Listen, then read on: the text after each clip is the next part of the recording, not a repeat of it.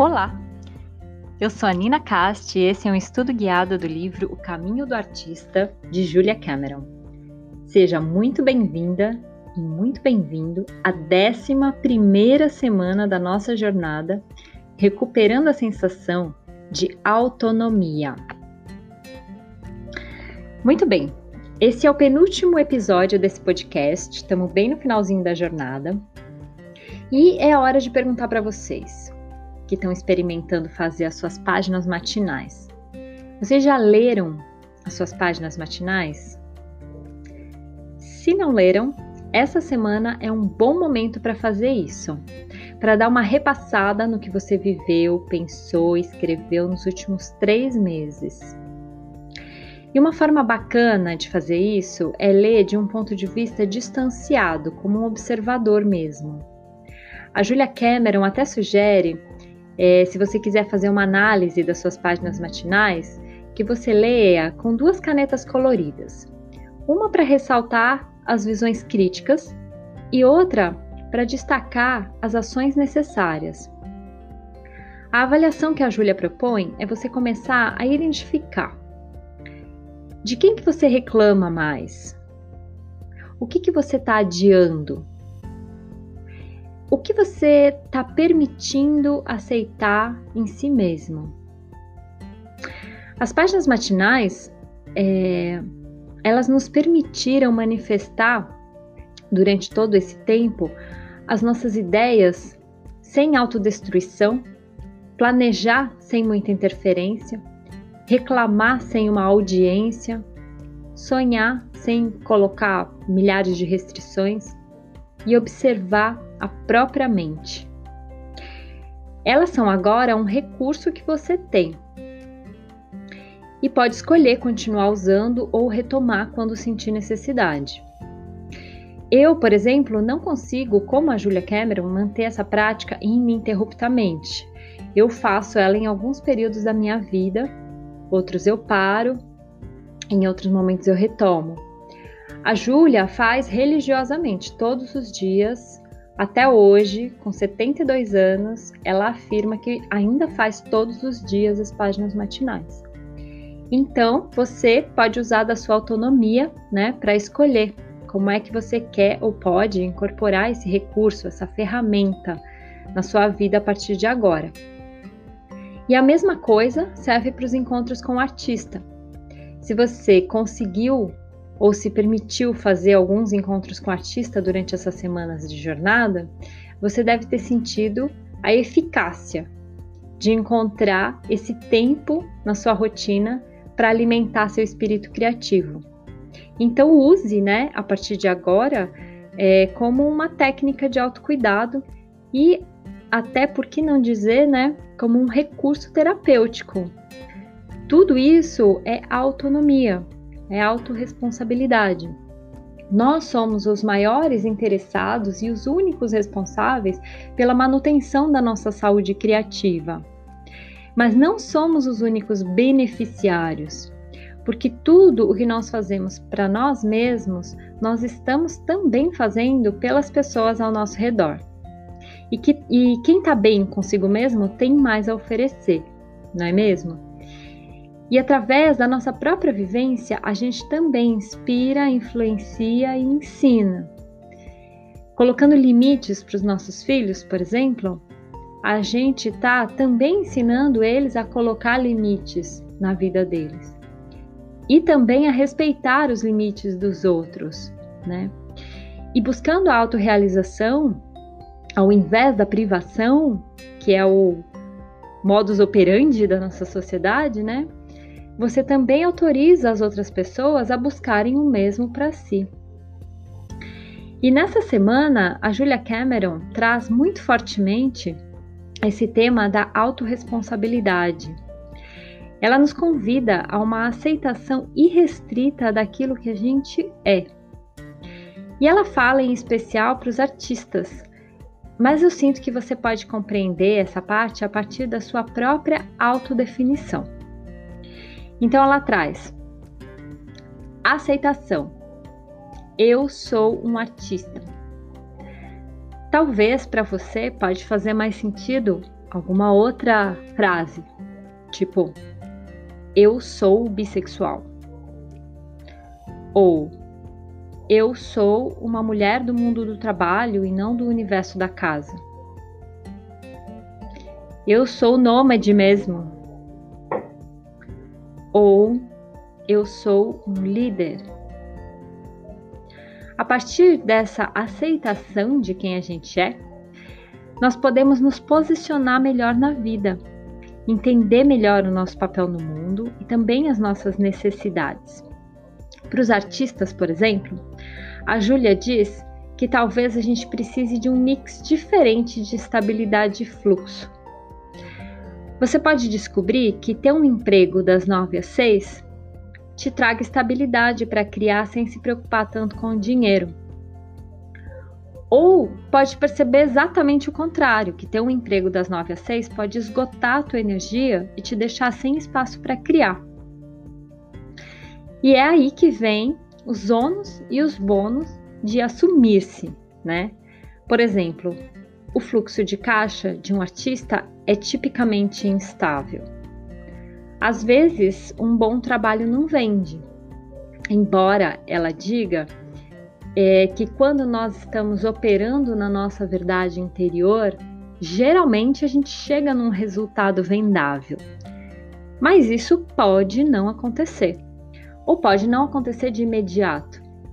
Então, ela afirma aqui que é muito importante parar de determinar o nosso próprio valor e o valor do nosso trabalho com base no valor de mercado do nosso trabalho. É aquela história que eu já falei no episódio anterior de desassociar sua autoestima do valor de venda do seu trabalho.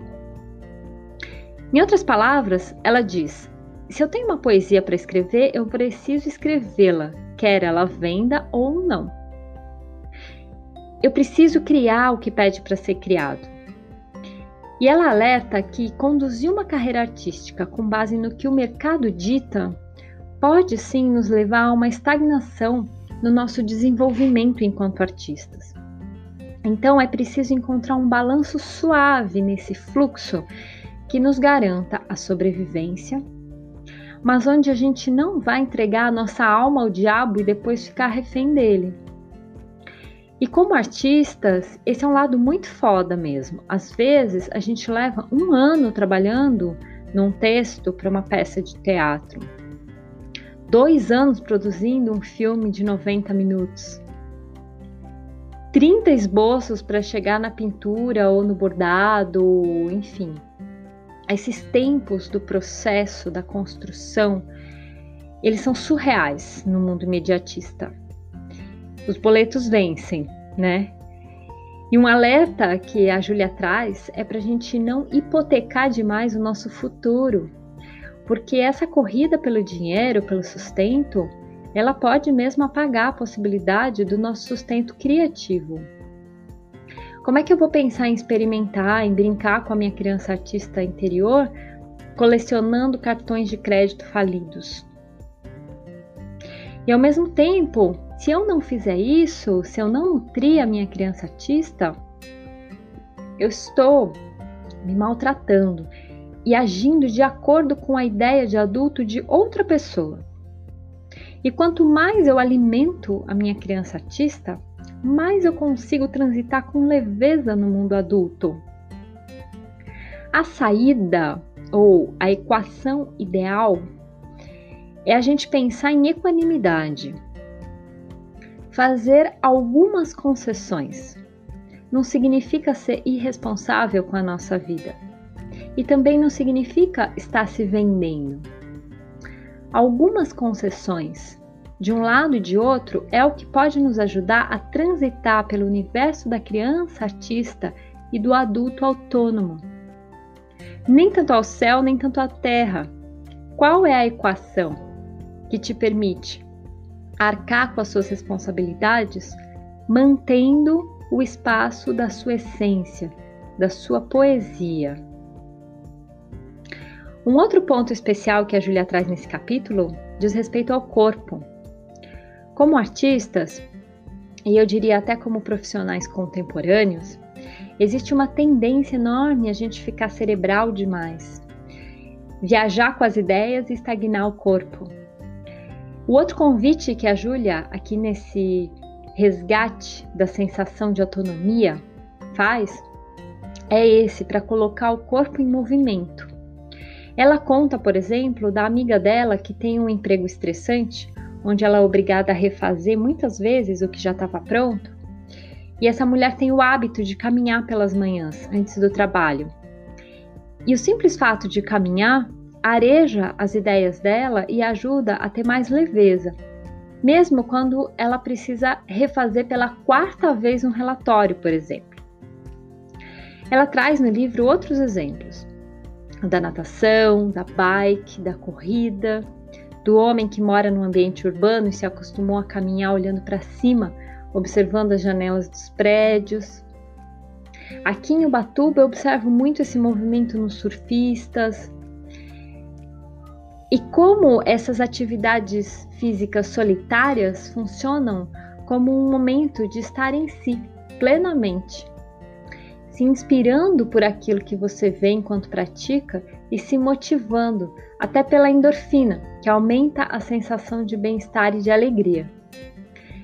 E nesses momentos em que nós estamos fazendo um exercício de repetição de movimentos ritmados, também é um momento em que a mente se sente mais livre para criar, enxergar a solução de problemas, respostas e até mesmo perceber que esse movimento do corpo pode levar a um movimento de vida. Observa a Júlia que exercício é esse ato de colocar em prática ou realizar em ação. E segundo ela, a arte é ação. A arte não acontece no pensamento, mas na ação. Bom, por fim, a Júlia traz mais um convite que é o de construir um altar da criatividade. Criar um espaço num canto da tua casa em honra ao seu espírito criativo. Pode ser uma prateleirinha, uma mesinha, o parapeito da janela, um espaço qualquer onde você possa colocar os objetos que fazem sentido, aqueles que têm um significado afetivo, ou até mesmo colocar algo só porque você gosta, só porque achou a forma ou a cor interessante. Esses elementos sensoriais, eles nos conectam diretamente à criatividade. E criar pequenos rituais, usar aromas, incensos, sons, são recursos para nos conectar com o espírito criativo. Essa é a linguagem da criatividade, muito mais do que qualquer interferência lógica. E se você quiser ir um pouco além nesse exercício, além de criar o altar da criatividade, você pode escrever a sua oração do artista. Uma evocação mesmo para o seu artista interior. Exatamente como a gente faz com as coisas que são sagradas para nós. Eu vou terminar o estudo de hoje lendo para vocês um trechinho nas palavras da Júlia, que são um carinho um recado para a gente se manter criando. Ser artista é reconhecer o particular, apreciar o peculiar, abrir espaço para a descontração em nosso relacionamento com os padrões aceitos. Ser artista é perguntar: por quê? Ser artista é correr o risco de admitir que o grande significado do dinheiro, da prosperidade, do prestígio lhe parece um pouco tolo. Ser artista é reconhecer o milagre. É permitir um objeto que não combina com o resto dos móveis da sala porque gostamos dele. É usar um casaco esquisito que nos faz felizes. É não continuar tentando ser alguém que nós não somos. Se você é mais feliz escrevendo do que não escrevendo, pintando do que não pintando, cantando do que não cantando, representando do que não representando, dirigindo do que não dirigindo, pelo amor de Deus, permita-se continuar fazendo isso. Amigas, amigos e amigues, Perdoem se algum sonzinho invadiu o episódio de hoje, mas eu tive que gravar ele aqui no meio da minha vida. Pode ser que vocês tenham escutado cachorros, sonzinhos de criança, carro passando na rua. eu me permiti fazer ele assim perfeito hoje, porque eu não consegui gravar de madrugada, que é o que eu costumo fazer para não ter essas interferências sonoras. Então, perdoe as imperfeições, mas continuemos seguindo pelo nosso caminho criativo. Eu vou trazer para vocês hoje é, algumas dicas bem quarenteners, assim. Duas séries bem gostosinhas de reality, sucessos da Netflix. Uma delas é Restaurants on the Edge. É uma série de cultura e estilo de vida que mostra como é que um chefe, uma designer de interiores e um homem de negócios buscam inspirações nos locais onde eles visitam e depois transformam essas referências com a criatividade e ajudam restaurantes que estavam à beira da falência a virarem lugares inspiradores, divertidos e com alma. Restaurants on the Edge. E a outra, a outra série, um outro reality, o Queer Eye, é uma série bem conhecida da Netflix e que agora está com episódios novos e que mostra também é, a transformação de pessoas, né? Com uma ajudinha de cinco amigos gays, ultra profissionais, ultra sensíveis e mega criativos, que ajudam pessoas que estão meio apagadas a encontrarem novos jeitos de se expressar no mundo. Muito caminho do artista, esses dois realities, inspiradores, motivadores, super criativos. Bom, nós nos vemos na próxima semana, a última semana da nossa jornada, recuperando a sensação de fé. Até lá!